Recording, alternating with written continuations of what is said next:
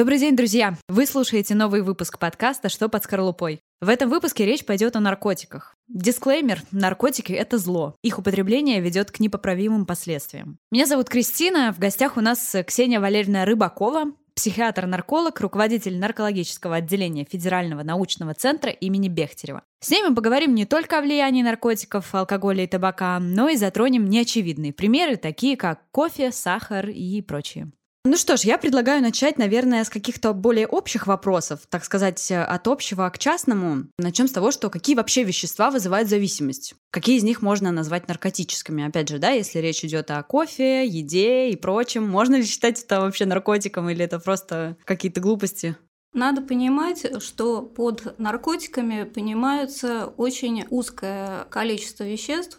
Оно определяется тремя критериями для того, чтобы вещество было отнесено к наркотикам должен выполняться, должно выполняться три критерия. Первое – это медицинские, то есть вещество должно изменять сознание, вызывать эйфорию. Второе – социальный. Немедицинское использование вещества приводит к неблагоприятным социальным последствиям, вызывает рост преступлений, вообще асоциальных форм поведения, например, такие как проституция. И третий, и это очень важный пункт, это юридический. Если вещество отнесено в перечень, да, соответствует первым двум критериям и отнесено в перечень законодательно утвержденным наркотических веществ, этот список утверждается органами э, определенными юридическими, то это вещество называется наркотиком. Ну, то есть все-таки еда не считается. Еда, кофе, шоколад – это не наркотики. Более того, я хочу сказать, что к наркотикам на сегодняшний день не отнесены ни табак, ни алкоголь. То есть угу. это вещества, которые вызывают зависимость, это психоактивные вещества, они изменяют сознание, но они не входят в перечень тот самый юридический, а соответственно наркотиком считаться не могут. Но, но это получается, что формально они не могут формально. считаться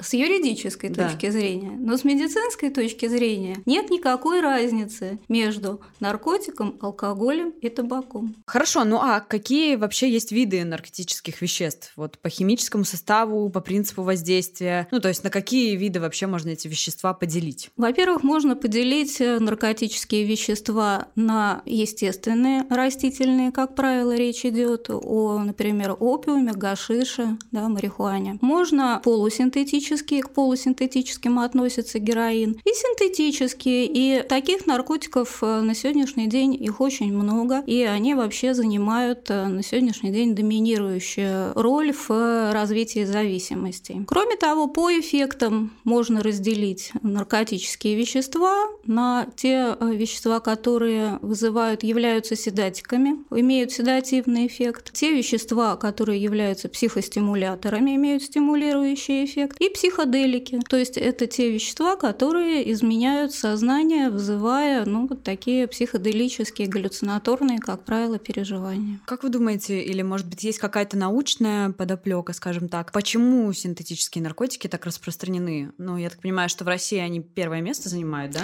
На сегодняшний день, да. И не да. только в России. С чем это может быть связано? Это экономическая подоплека прежде всего, потому что когда речь идет о выращивании, после этого этого добывания сырья, да, из растительного продукта, из мака, сырца, из э, марихуаны. Это, во-первых, экономически затратно, а во-вторых, это ограничивает очень сильно объемы. Надо понимать, что наркоторговля – это бизнес, причем очень выгодный бизнес для тех, кто э, занимается им. А синтетические вещества, они могут синтезироваться в лабораториях, и производство синтетических веществ, оно практически не ограничено. В объемы да, синтезированных веществ, они не ограничиваются. Это первое, круглогодично можно получать, это естественно. Да? И кроме того, как правило, синтетические наркотические вещества обладают более выраженным эффектом. Много ли вызывающих зависимость веществ в обычных продуктах? Вещества, которые запрещены, не могут находиться в пищевых продуктах. Они не продаются. Другое дело, что огромное количество веществ, которые вызывает привыкание. Основа любого привыкания – это то, что мы получаем удовольствие при их употреблении, эйфории, которую мы получаем. Их э, действительно много, и все вы знаете, да, что это и кофе, и э, сахар, и шоколад. И еще одна такая вещь. Скажите, пожалуйста, вот вы пробовали когда-нибудь день прожить без соли? Это невозможно, мне кажется. Это усилитель вкуса. Любая еда, которая будет без соли, она будет вам казаться пресной, невкусной. Удовольствие от этой еды вы получать не будете. Если речь пойдет о фармакологии, об аптеках, сейчас, как я понимаю, большинство препаратов, которые так или иначе могли вызывать наркотические эффекты, они запрещены. И если что-то такое обнаруживается, сразу же с оборота снимают препарат, насколько я понимаю. Так это работает? Нет, препаратов, которые бы были бы отнесены к наркотическим веществам, в аптеках вы не найдете. Mm-hmm. Более того, вы не найдете на сегодняшний день в аптеках те вещества, из которых при определенной обработке можно было бы изготовить. Вот это, кстати, да, прекурсоры. очень интересный да, момент. Вот их тоже нет на сегодняшний день в аптеке, поэтому, собственно говоря, и кадеина нет, угу. и ряд лекарственных препаратов, они э, изменили свою рецептуру именно поэтому. Угу. У меня следующий вопрос о том, э, как вещества формируют у человека зависимость. И здесь же, наверное, можно поговорить о том, что подталкивает людей вообще к вот этому первому разу. Я понимаю, что э, нам там в школе рассказывали, да, всегда, что если вам дают, предлагают попробовать, вы не соглашаетесь, потому что сразу вот подсядете. Но, наверное, это работает не так? Хочу вас огорчить, Кристина. В ряде случаев это работает так. Если речь идет, например, о сильных опиатах, то это может работать именно так для кого-то. Не в 100% случаев, но есть люди, для которых достаточно одного раза, э, чтобы получить сильный эйфоризирующий эффект и, соответственно, в дальнейшем стать зависимым человеком и не смочь отказаться в дальнейшем от его применения. Но, к счастью, речь идет, конечно, не о всех вещах, веществах. Это должны быть все-таки повторные приемы. Но, а, опять же, сроки вот этих э, систематического употребления, того, что называется систематическое употребление, mm-hmm. они очень разные, они могут варьировать там от одного-двух месяцев до нескольких лет, как если речь пойдет, например, об алкоголе. Когда мы говорим о зависимости, надо иметь в виду следующее. Мы, вся наша деятельность человека, да, как живого существа, она организована достаточно просто. Есть стимул, есть реакция, есть обратная связь. То есть, как правило, это все таки удовольствие от того, что мы цель достигли. И э, вот это вот удовольствие, оно достигается за счет того, что выбрасывается большое количество нейромедиатора под названием дофамин. И каким бы веществом не было, да, какому бы классу наркотическое вещество не относилось, его прием в конечном итоге, на какие бы рецепторы изначально не действовало это вещество, в конечном итоге приводит к большому выбросу дофамина, то есть к удовольствию, к большому эйфоризирующему эффекту. Причем этот эффект, он перекрывает возможное удовольствие от любого физиологического такого же стимула. То есть вы никогда не получите такого удовольствия от того, что вы достигли какой-то значимой в жизни жизненной цели, от того, что вы поели вкусно даже. Вы никогда а, не получите такого удовольствия даже от секса. Хотя есть люди, которые становятся зависимыми от секса, но это другая история. Когда речь идет о химических веществах, то их эффект, особенно синтетических, он перекрывает возможные физиологические и вообще, ну, такие вот, что называется, нормальные стимулы. Но это было бы полбеды. Дело все в том, что дофамин, он еще участвует в в процессах таких, как научение, и долговременная память. То есть у человека сохраняется не только, воспоми... не только вот это вот ощущение да, того, что он получил эйфорию, но это откладывается в долговременную память, и при повторном введении это становится, ну, как бы наученным. Да? Вы можете разучиться ездить на велосипеде, если вы один раз научились. И э, в конце концов ослабевает тоже под действием, в том числе и от этого выброса дофамина, ослабевает контроль лобной коры. У нас лобная кора, префронтальная кора, она отвечает за контроль над импульсами, контроль поведения, за всякие наши волевые акты. И в результате вот это вот «хочу», оно начинает превалировать. Человек не в состоянии сдержать вот этот импульс «хочу». И он становится зависимым. Да? Как бы разум не говорил, что это зло, это вред, но э, вот этот импульс «хочу», он настолько выражен, что человек не может противиться приему вещества, даже даже понимая, какой вред он себе наносит. То есть это, в общем, глубоко такие физиологические, нейрофизиологические перестройки, которые происходят в обмене той системы, которая называется система награды. Я хотела еще, когда вы только начали про сильные опиоиды, да, разговор. Ну вот у нас же был всплеск, да, 90-е нулевые. Я думаю, что вот я слышала в Португалии тоже был такой всплеск, причем совсем недавно. С чем вот, вот эти наркотические всплески связаны, что сегодня популярен один наркотик, завтра популярен другой, и все вот почему-то об этом говорят? Ну, давайте начнем еще раз, да, я скажу, что наркоторговля это бизнес. Угу. И он соответствующим образом организуется. Есть рекламные кампании, то есть маркетинг, маркетинг, конечно, есть, да, есть продвижение через э, тех людей, которые занимаются непосредственной продажей. Вы понимаете, что э, современный мир он плохо относится к наркотикам. Да, поэтому всеми силами стараются снизить, как бы изменить имидж да, наркотика, и говорят, ну ты же не какой-то там героин сейчас будешь принимать, да, да, да, да, да. это же дизайнерский наркотик, это же как звучит, да, это дизайнерский наркотик, и тут ничего такого не будет, тут будет наоборот, это же расширение сознания, это же просто у тебя сил больше появится. Работать легче Да, будет. тебе будет работать легче, да. Вот э, изменение, да, оно связано отчасти вот с этим. Кроме того, еще раз, да, проще синтезировать что-то в подпольной лаборатории, чем выращивать. Тем более, что противодействие наркоторговли на сегодняшний день работает с помощью высоких технологий. Да. Посмотрели, там, запустили дрон, посмотрели, нашли поля, прилетела авиация, разбросала гербициды, на этом все закончилось. Ничего себе. Э, ну, это на сегодняшний день это работает вот так вот. Угу. Да? Пойди, найди лабораторию, которая где-то в подвале где, где-то в, может быть и не в подвале, да, в частном ну, да. доме где-нибудь, да, находится там на краю деревни. Происходит э, вот этот вот сдвиг э, в сторону появления новых препаратов. Кроме того, есть еще вот то, что связано с юридическим аспектом определения наркотика. Пока вещество не внесено в этот перечень, оно наркотиком не считается, и таким образом его продажа, распространение, оно не может подпадать под те статьи Уголовного кодекса, которые подразумевают ответственность за торговлю, хранение, распространение наркотиков. И поэтому да, поменять химическую формулу проще, да, это можно сделать гораздо быстрее, чем прокрутятся вот эти вот официальные механизмы, и очередное вещество будет включено в этот перечень. Это кошмарно звучит на самом деле, вот с той точки зрения, что действительно сколько не борись с этим, а все равно найдутся какие-то лазейки или выходы, и все идет по кругу, и ничего не меняется. Ну, я бы не была бы такой, таким пессимистом. Да? да, меняется многое. Что мы можем поменять? Мы можем поменять общественное отношение к происходящему.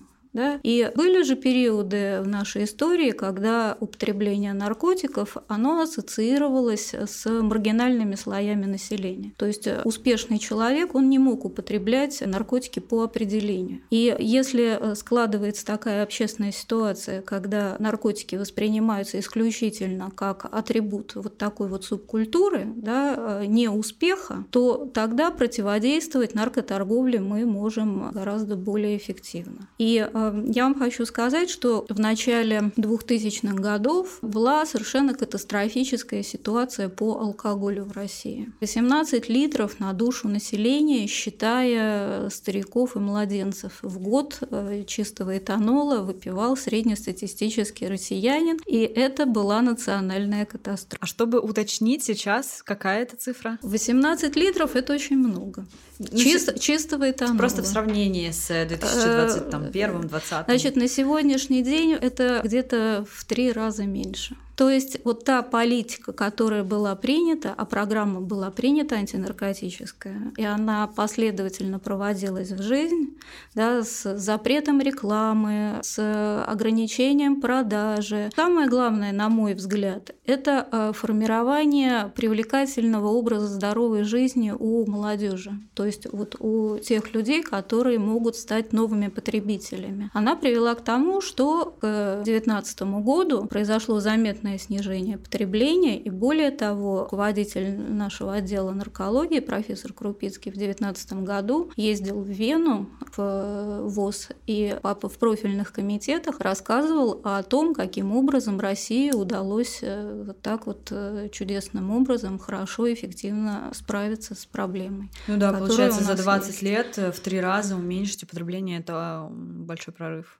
как по мне. Я вот еще, да, хотела вопрос задать, эм, пока мы разговаривали о систематическом употреблении. Если вот человек в это вляпался, скажем так, да, уже с таким прям сленгом буду говорить, если так случилось, что вот он попал в эту систему, так называемую, да, как из нее выводить человека? Как это делается? Ну, происходит с медицинской точки зрения или, может быть, э, с психиатрической, не знаю, как, в общем. Ну, это работа этапная.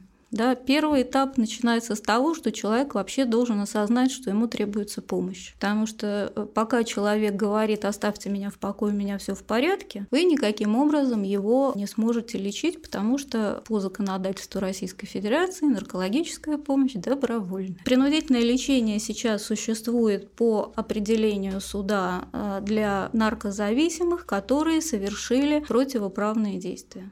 Для них оно существует. Сразу ремарка, а для матерей нет такого? То есть у них, я знаю, что это может стать причиной лишения родительских прав, наркомания? Это может стать причиной лишения родительских прав, но принудительно лечиться Никто не э, да, заставить невозможно. Угу. Поэтому угу. первый шаг это просто, ну, это, как правило, какая-то кризисная ситуация в жизни, которая подталкивает человека к тому, что впервые надо обратиться за наркологической помощью. Когда человек обращается за наркологической помощью, то первое, что делает э, врач-нарколог, он борется с проявлениями физической зависимости. Дело все в том, что при систематическом употреблении вещества вещество становится, ну, его уровень да, в организме становится некой константой и а, включается в общий метаболизм, и без этого вещества возникают синдромы отмены, состояние отмены, которое характеризуется очень тяжелыми симптомами и физиологическими, если речь идет, скажем, об алкоголе и опиатах, может быть, э, не очень э, выраженными физиологическими, но выраженными психологическими, психиатрическими, когда речь идет о психостимуляторах. Поэтому первый этап э, мы занимаемся тем, что в народе называется чистка организма. А дальше мы должны наступает этап такой э, серьезной длительной психологической работы. Потому что, ну хорошо, мы вывели из организма продукты распада, да, а восстановили баланс э, в организме. Но память-то я недаром в самом начале говорила о долговременной памяти. Да? Долговременная память, эмоциональная память, она осталась. Более того, человек зависимый, он э, достаточно часто утрачивает способность радоваться обычным вещам вне интоксикации. И научение да, заново человека приходится учить вместе с ним, э, получать удовольствие от жизни, искать какую-то активность, которая доставляла бы ему удовольствие. Учиться структурировать свободное время, потому что психоактивное вещество, наркотик, да, занимает очень много времени. Человек э, тратит очень много времени на то, чтобы добыть, э, употребить, потом он находится в состоянии интоксикации, да, и тут вдруг выясняется, что у него куча свободного времени, которое надо куда-то девать. Кроме того, достаточно часто психоактивное вещество нужно для того, чтобы облегчить коммуникацию. И вот тут опять же, конечно, юридически табак это да. не алкоголь, ой, табак это, это не наркотик, наркотик, нет. Но я часто слышу от э, людей, что они курят там, потому что мне так легче э, завязать разговор с людьми. Вот я прихожу в новую компанию, вышел, покурил с ними, пообщался со всеми, и вот уже как бы со всеми знаком. А если бы я не курил, такого бы не случилось. То есть тоже они так объясняют свою зависимость. Ну, они не то чтобы объясняют, это действительно одна из функций психоактивных веществ, коммуникативная, и алкоголь, и табак, э, он э, эти функции выполняет, потому что и алкоголь, и табак, они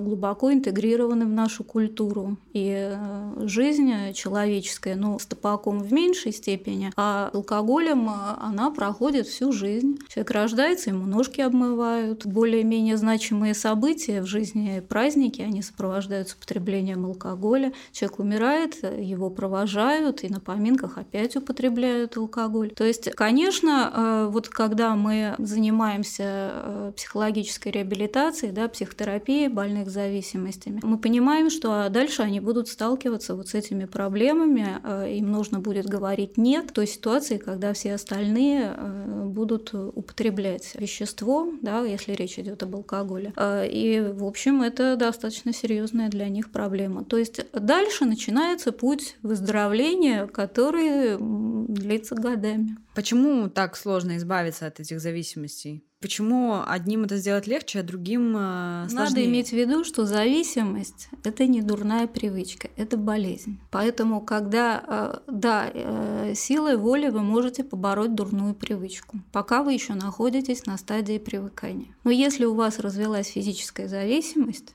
от вещества, то это болезнь. И болезнь силой воли это э, победить невозможно, только силой воли, одной лишь силой воли. Для этого нужны врачи, иначе бы нас не было бы врачей-наркологов, да, занимались бы какие-то другие логично, люди. Логично. Да, этим. Э, вот. Поэтому, да, конечно, усилия человека, они очень важны при вот этой ситуации, когда он решил бросить. Если речь идет о болезни, то одних усилий человека часто, не всегда, но часто оказывается недостаточно точно. Влияет ли как-то способ употребления на, вот, на степень воздействия, степень зависимости? Значит, давайте договоримся, что для врача-нарколога понятие легкие и тяжелые наркотики не существует. Не существует. Хорошо, договорились. Да? Э, этого не может быть. Э, и то, и то вещество вызывает зависимость. Вопрос в том, как быстро это произойдет. Потому что, еще раз, да, для одного вещества, для опиатов это может быть э, пара месяцев,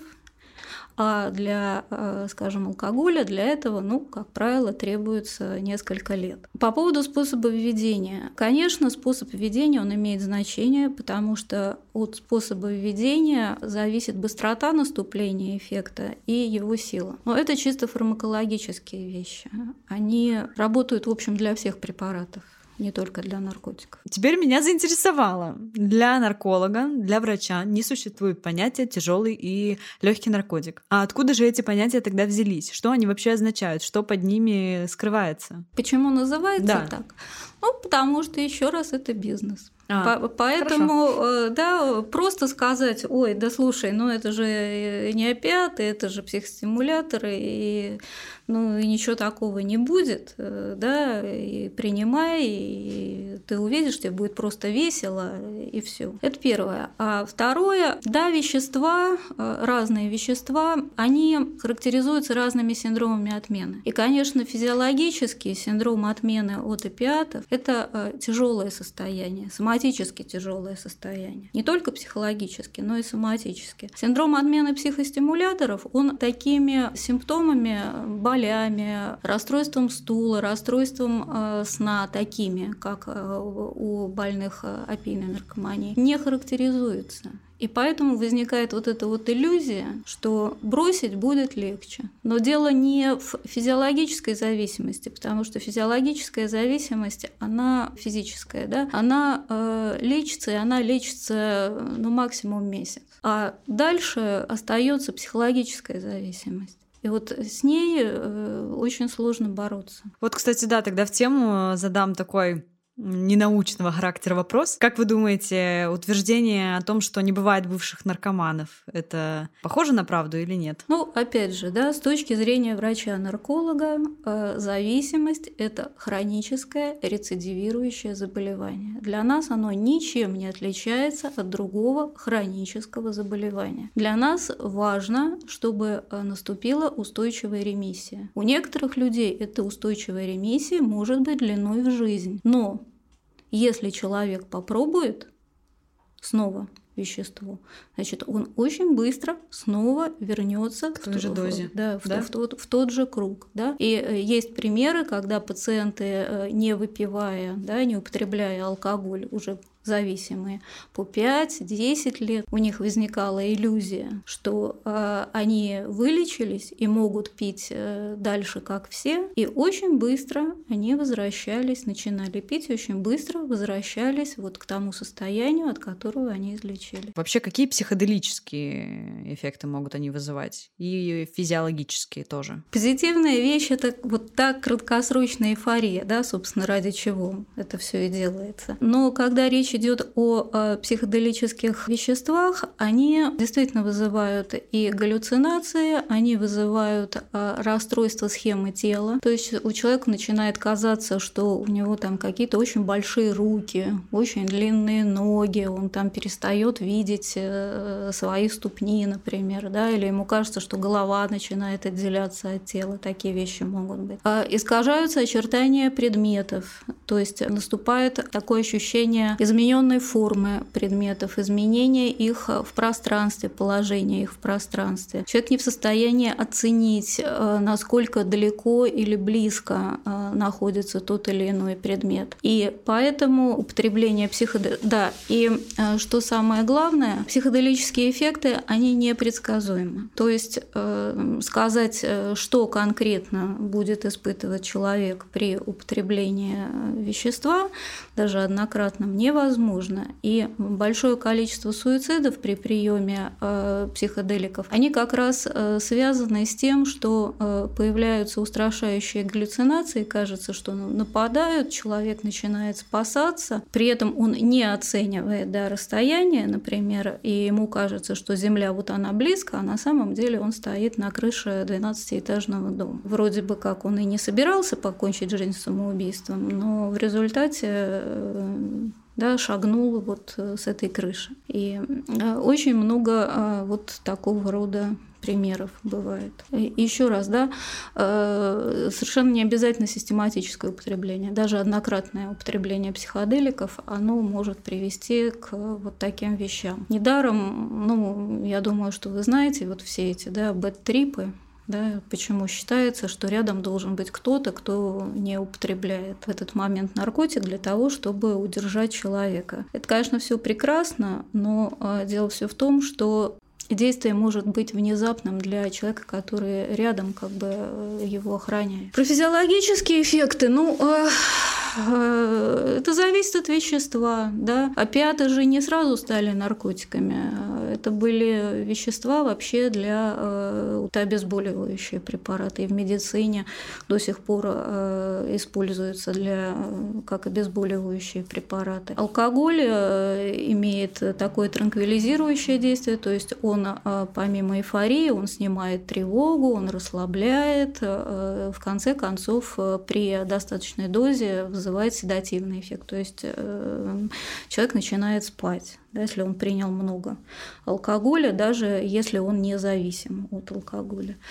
Ну и э, когда речь идет о психостимуляторах, это повышение артериального давления, увеличение частоты сердечных сокращений. Ну вот это тоже, кстати, опасность, да, потому что человек, который впервые пробует, он не знает, каким образом физиологически на нем скажется прием того или иного вещества. И бывает так, что даже от э, однократного приема у молодого человека развивается, например, острая сердечная недостаточность, которая приводит к мгновенной смерти. Или э, это подъем резкий артериального давления на э, психостимуляторах, э, в результате дело заканчивается инсультом. У меня сразу два вопроса. Вот первый как раз-таки про эффект, скажем так, психоделических вот этих веществ, да. А вы сказали, что его нельзя спрогнозировать, то есть никаким способом ты не можешь предугадать, и никакой врач тебе не скажет, что с тобой будет, э, если ты попробуешь или будешь употреблять это. Правильно? Совершенно верно. То есть я думала, что это связано с какими-то психологическими, может быть, факторами. Настроение, оно, конечно, э, может способствовать тому, что это будет приятное или неприятное ощущение, но оно не определяет того, какой эффект наступит. Более того, э, если человек несколько раз употребляет психоделики, это не значит, что каждый следующий раз будет такой же, как предыдущий. Есть ли различия в наркотических веществах по степени разрушения психики, скажем так? Вы разговариваете с врачом-наркологом. Да, это важно я, напоминать. Да, я, я э, не могу э, сказать вам, да, вот в силу профессиональных своих обязанностей и опыта, что да, вот э, марихуана это ерунда, а опять это очень плохо. А, нет, я скорее не про степень, не легче, сложнее, а разрушение личности. Я понимаю да. про деградацию личности личности.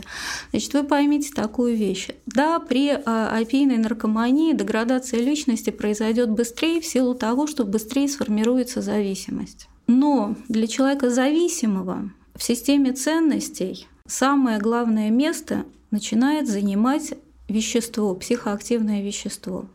И э, все, что происходит с этим человеком в жизни, оно начинает рассматриваться через призму достать и употребить это вещество. И поэтому э, моральные обязательства перестают работать. Поэтому э, связи эмоциональные, они перестают работать. И человек начинает, зависимый человек, начинает воспринимать окружающих как способ добычи э, наркотического вещества. Да? Если это родственники, если это родители, да, то это не любимые какие-то родители, а это люди, у которых можно взять, нарко... Э, взять деньги на наркотик. Нет никакой разницы, на какой наркотик.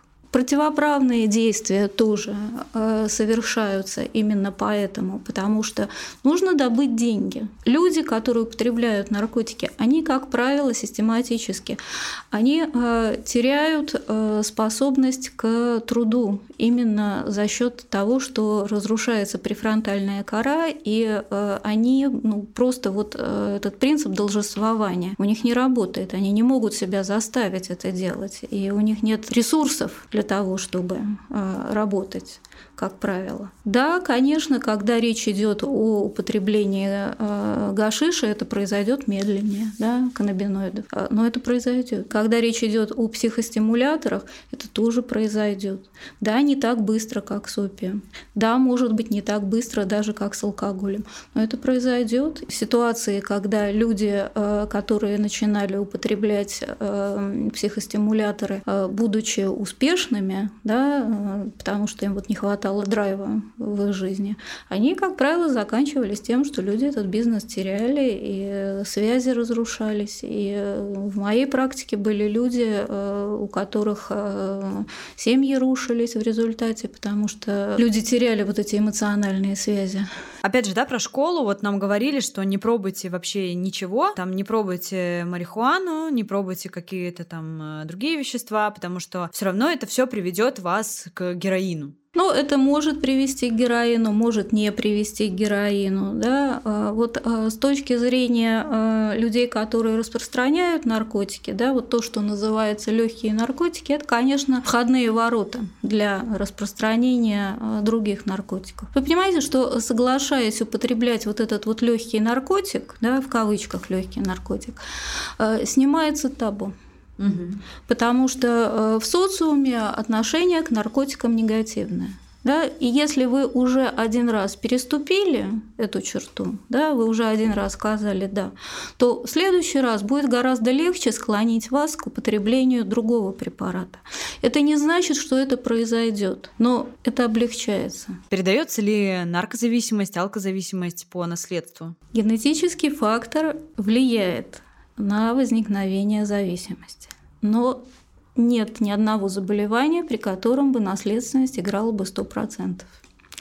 И здесь то же самое. И э, очень большую роль э, в развитии зависимости, помимо генетики, играет личность человека и тот социум, который его окружает.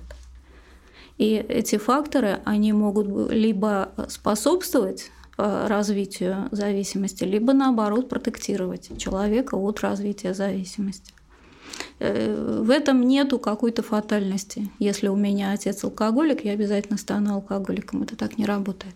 Может ли зависимость от э, определенной пищи вести к последствиям, похожим на те, что несут наркотики? Вот тут, наверное, с точки зрения, может быть, психологических каких-то факторов. Ну, вы знаете, вот по э, тому разрушительному действию, которое оказывает пища, она, конечно, не будет оказывать такого разрушительного действия на личность человека. Ну, как вам сказать, э, человеку, для у которого есть зависимость от шоколада, очень сложно от этого шоколада отказаться потому что это способ получить удовольствие. Да, конечно, это все не так, не настолько выражено еще раз, да, потому что эффекты э, наркотиков, они поэтому и используются так широко, да, и поэтому социальный критерий начинает работать.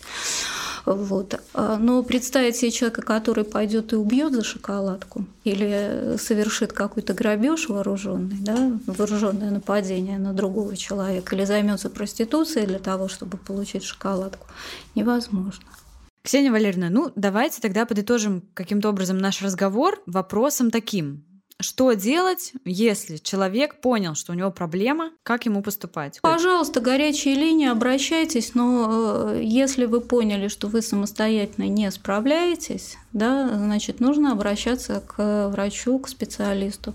Если вы поняли, что э, для вас это серьезная проблема, значит, э, бегать, простите меня, по психологам, да, э, в самом начале, большого смысла не имеет. Спасибо большое вам, Ксения Валерьевна. Было очень интересно с вами побеседовать. Вам спасибо, Кристина, да. за то, что пригласили. Друзья, спасибо, что дослушали новый выпуск подкаста «Что под скорлупой». Меня зовут Кристина. Прощаюсь с вами. Пока-пока.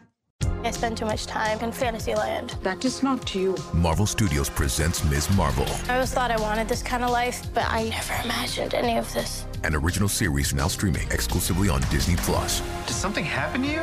No, why? Did you hear something? The future is in her hands. Do you know what you are? Superhero. Marvel Studios, Ms. Marvel. Original series now streaming exclusively on Disney Plus. 18 plus subscription required. T's and C's apply.